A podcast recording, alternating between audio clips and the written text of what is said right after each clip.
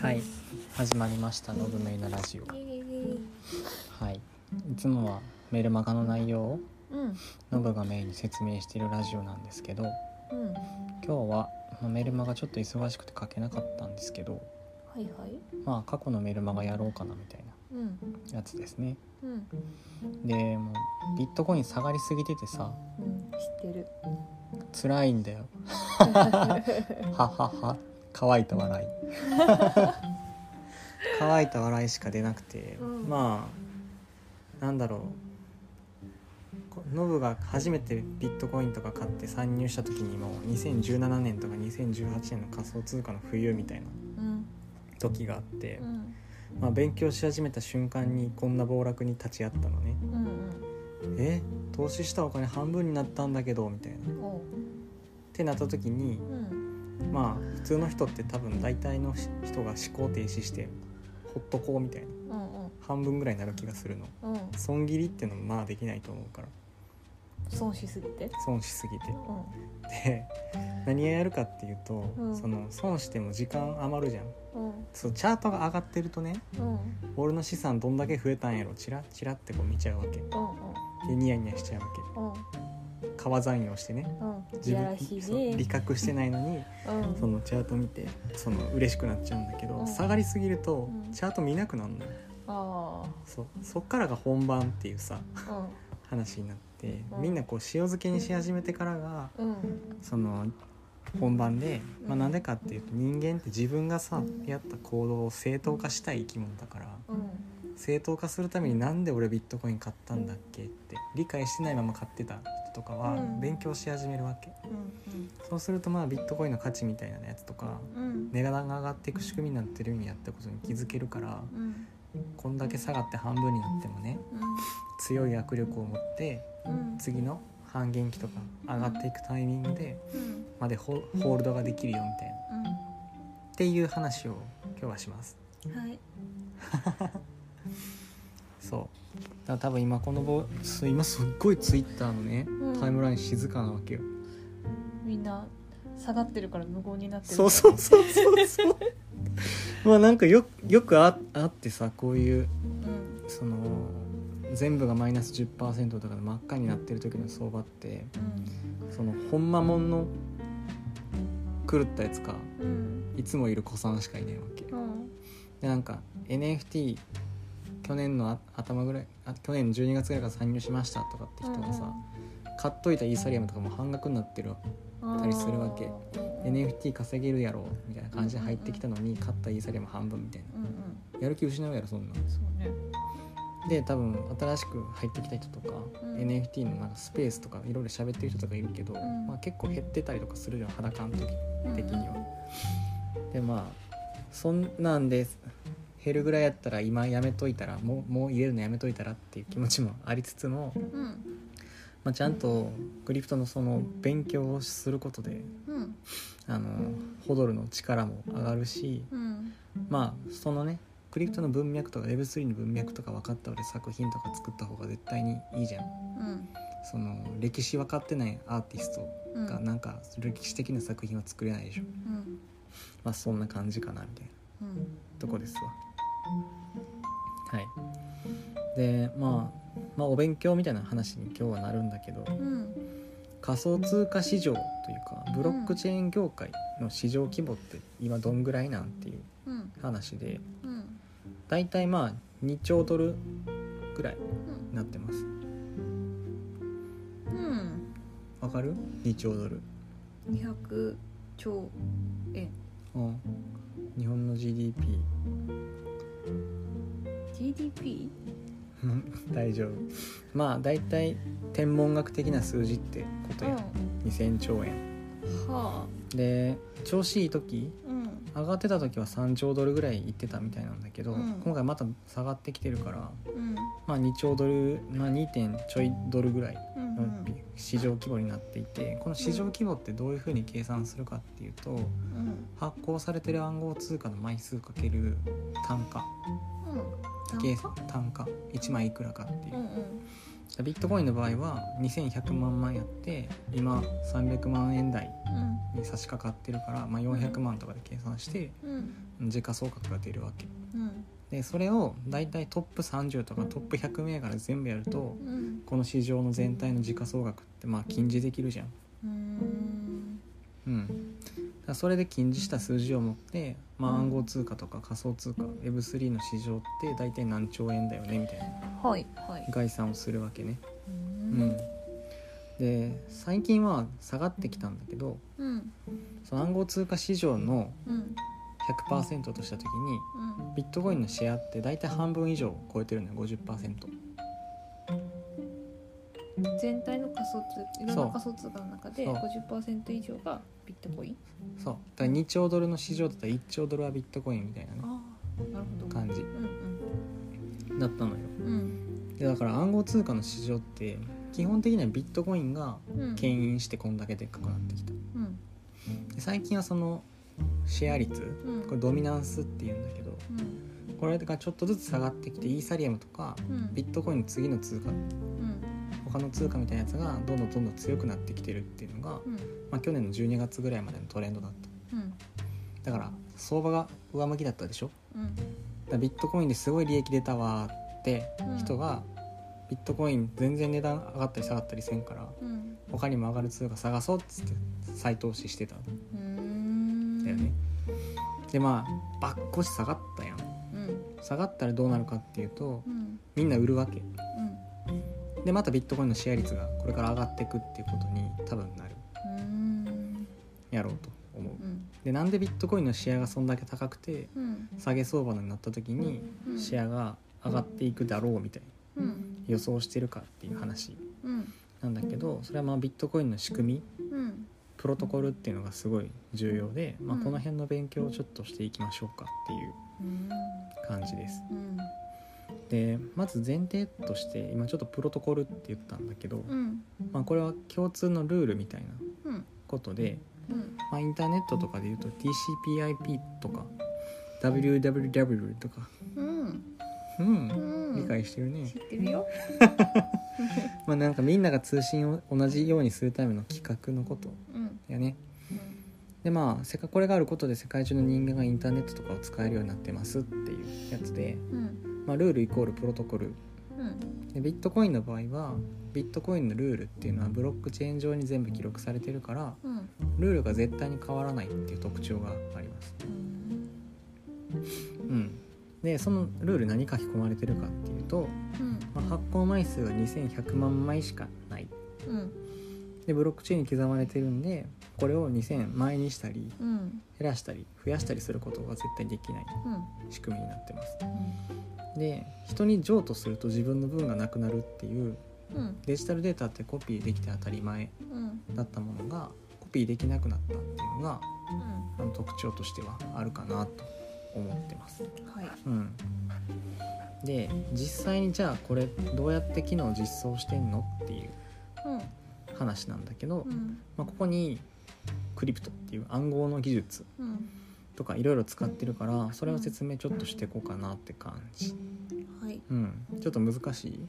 うんなんかいつもよく聞いてる単語だけどちゃんと理解してなかったなって今思いながら聞いてたおおまあ分からんことあったら聞いて。うんでなんだろう暗号化の技術うんとかって言ってもなんか別に難しくなくてうんブロックチェーンってさうんブロックをつなげるうん作業のことをブロックチェーンっていうわけうんでこれ何やってるかっていうと A さんから B さんに1ビットコインを送ったよっていう送金のデータあるじゃない、うんこのデータをだから宅急便の箱みたいなやつに入れてうん並べるうんでそれを A から B に送ったやつを A の箱に詰めたでん B が今1ビットコイン持ってるでしょうんで次は B が C にまた1ビットコイン送ったってやつを次の箱に入れうんるで C が D に1ビットコイン送ったっていうのをまた次の箱に入れるその時系列順にこうやってブロックを箱を並べてくうんでそれを時系列順にチェーンでつないだらそれがブロックチェーンみたいなうーんこれ取引すればするほどチェーンは長くなるそういうことおーなるほど天才じゃんうんありがとうだからその箱はうんそのまあいいや大丈夫その箱並べて時系列順に並べればうん、うんあのつつながってくブロックチェーンって言うんやでっていうことかなへえ、うんでこういうのを使ってるうんだから取引の利益があつながればつながるほどチェーンが長くなるうんで一番チェーンが長くなってるやつが正しいうんああそういうことか、うんそれってさでもさなんだろうまあアナログでいう過去の資料全部残しとくみたいなさ、うんう感んじだからさまあ現実世界でいうとさ保管する場所がたくさん必要になるわけじゃんうんこのブロックチェーンはさ長くなれば長くなるほどさ処理に時間かかるんじゃないああこれはその、うんなんだろう確率論とかに応じ応じてやっててのうんそのめちゃめちゃ前のブロックまで改ざん改ざんというか改ざんされてるかチェックするうん構造になってへんい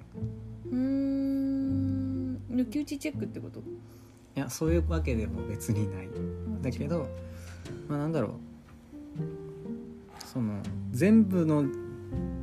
後で説明するけどうんその過去の取引履歴みたいなやつうをん全員が全員持ってるわけ各ノードの人たちがうんうんでそれでチェックするうんでチェックするときにあの全部計算するのよ合ってるかどうかっていうのを検算するへえでうん検算するときにまあ当然時間かかるでしょうん時間かかるときにでも大体10分ぐらいで計算しないといけないよみたいなうんうんルールになってましてへえでその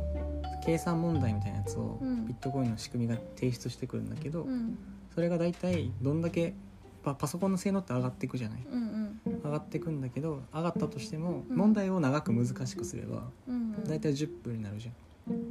ほ計算の処理とスペックが上がってううん今までこの A の問題は10分かかってたけどうんうんパソコンが進化して1分で解けるようになったはじゃあ10問出すよっていうあはあ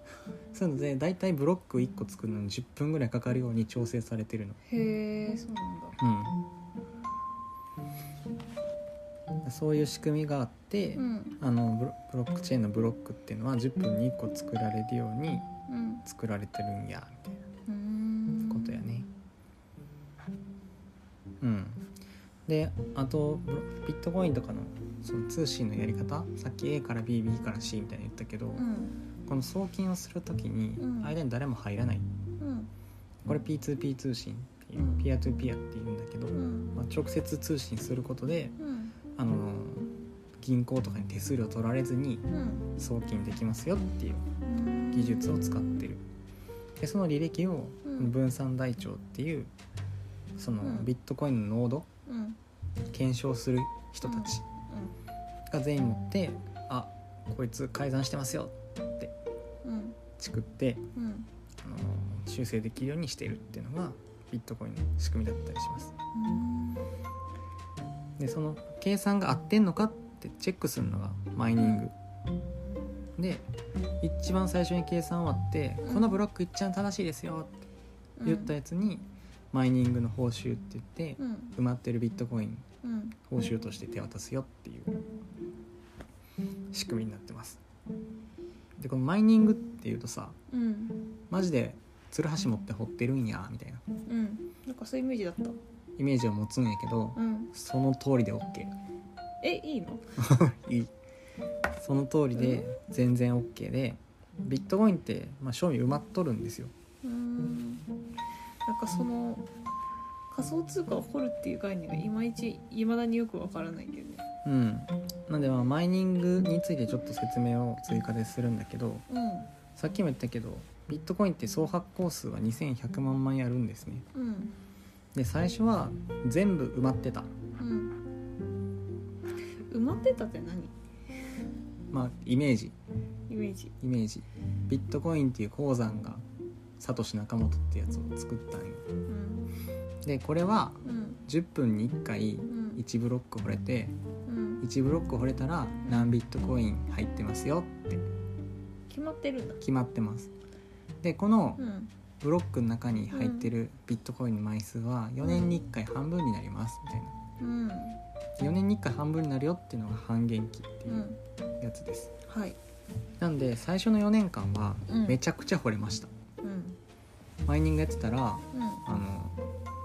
の1ブロック掘り当てるだけで数百枚のビットコインが掘れたみたいへな感じだったえただかだらまあ最初から持ってる人はお金持ちなんだあそういうことそういうこうんと、でこれってその4年に1回半分になっていくからうん最初の4年で2100万枚のうちの1050枚うんうんは掘り起こされるわけうんで次の4年間でさらにその半分の525枚がうん排出されるわけうんで今そういうルールで言うとうんビットコインの枚数って、うんまあ、大体もう2000枚2000万枚ぐらいは発行されていてうん残り100万枚を100年ぐらいかけてうん掘ってくっていうそれ掘る必要あるまあその分ビットコインの価格がどんどん上がっていくから掘っても儲かるっていう仕組みになるわけや。ああそういうことか、うん、価値が上がるからまああれか普通に今金金も世の中に十分あるから掘らなくていいじゃんじゃなくって金で儲けたい人いるから掘る人いるみたいなまあそうそうそのうと一緒ってことかまあ重要なルールとしては2100万枚あってうんもともと埋まっとってうんマイニングよによってそれは発掘されてうんマイニングできる量は4年に1回半分になるうん大体2100年ぐらいに採掘が終わるうんって構造になるわけねうんそういうルールがありますうんで半減期が来るとうんビットコインの価格ってすごい上がりやすくなるのよ、うんなんでうん、説明するねうんでマイニングする人っていうのは、うんそのビットコインのノードを立ててマイニングをしてるわけうんだけどその人たちも仕事としてマイニングやってるから、うんあの稼いだビットコインをうん売却して日本円にとか法定通貨に変えて生活してるわけうんだから絶対に売るのようんうんビットコインを手に入れたビットコインをねうん振らないと使えないもんねそうそれがまあ強力な売り圧うんになるからビットコインの上がりたいよって価格上げてきたいよって時にうん売り圧になるからそれがね価格を上昇する邪魔になるはよくなんか FX とか株のトレードでさ「板」ってあるじゃんあわからないこのビットコこの株100円で売りたいうんこの株190円で買いたいうん100円で売りたいうんだからこういた売りたい買いたいっていううん価格をぶつけるんだけどうんお前らの真ん中の95円で売買したらどうやみたいなうんうん買い板売り板みたいなやつがうんあってピコピコピコピコなんかこの数字が動いてたりするの見たことないないニュースとかでたまにあるんやけど、へえまあ、だから売りたい人の持ってる量が半分になるわけうん半減期が来るとねうん折れる量が半分になるわけやろうんそうするとさその売り圧が半分になるうんそうすると買い圧はそのままやからうんなんか価格上がりやすい感じせえへんうん供給される量が半分になっちゃうでうもん買いたい人はそのままこれ需要と供給の関係で考えたあーそら需要は変わってないのに供給の量が減るわけでしょうんそうするとまあ価値が上がるじゃんって考えるとまあビットコインがマイニングされている限りにおいては希少性っていうのは、うんうんあのどんどんどんどん希少になっていくからうん価値が上がりやすいようになってるっていううん感じかなだから4年に1回すごい価格が上がりやすいタイミングっていうのがビットコインとしては毎年来るのよ毎年だから4年に1回うんでオリンピックの年が半減期今年夏冬夏だねこれ東京オリンピック2020年が半減期ああ去年だって上がったもんねそうそうそあう一そう、昨年かでもそれまあ、大体半減期の翌年っていうのがピークになる価格あじゃあ2021年そうそうそうそうそうっていうのが過去の傾向としては結構強く出てる今はじゃあだから下がってるのまあそうね半減期のその上げ相場っていうのが終わったなっていううんだからなんだろうその初めて相場に入った人からすると、うまんあ、ビットコインめちゃ下がってるわうわー終わったって感じだと思うけどうんこういうの半減期とか今日4年前もそうだったなとか分かってるとうん割と準備心の準備できるというか、でもさ思うんだけどそれさうん普、通に高かった時それなりに高かった時にさ売ってさで日本円とかで持っといてさ、うん今下がって下がってるじゃん、うん時にさ買った方がさ儲けられるんじゃないの賢すぎん賢すぎひんうん、 まあでもそれがタイミングとして分かればもう天才トレーダーって確かにそうだよ ねわかんないから困ってるんだよねそうみんなねまあ大きなトレンドとしてこういう風になりやすいっていうだってノブなんかそんな風に喋ってるのにさそうやななんで特に何もやってませんからねうん下がった辛いしか言ってないって意味が分かんないなって思ってたあーそれ辛いよーって まあでもタイミングまでそは、うね、そうそうタイミングまでは分からないんだけど、うんまあ、大体こういう傾向をね減るよみたいな、うんまあ、これはそう今下がっててめちゃめちゃビットコイン手放そうかなって思ってる人のために喋ってるなるほどそうもうい励ましねもう4年待てお前もみたいもう4年なねそうもう4年待てみたいなっんていう話それでますでお金があればねそう待ってるけどでまあビットコインの理論価格っていうのもうんこのなんか一応そういう計算するモデルがあって、うんまあ、ストック・トゥ・フローモデルっていうのがあって検索してもらったらいいかなと思うんだけど当たったのこれはね非常に理論価格としてはうん優秀なうん価格推移をしてますうんでこれ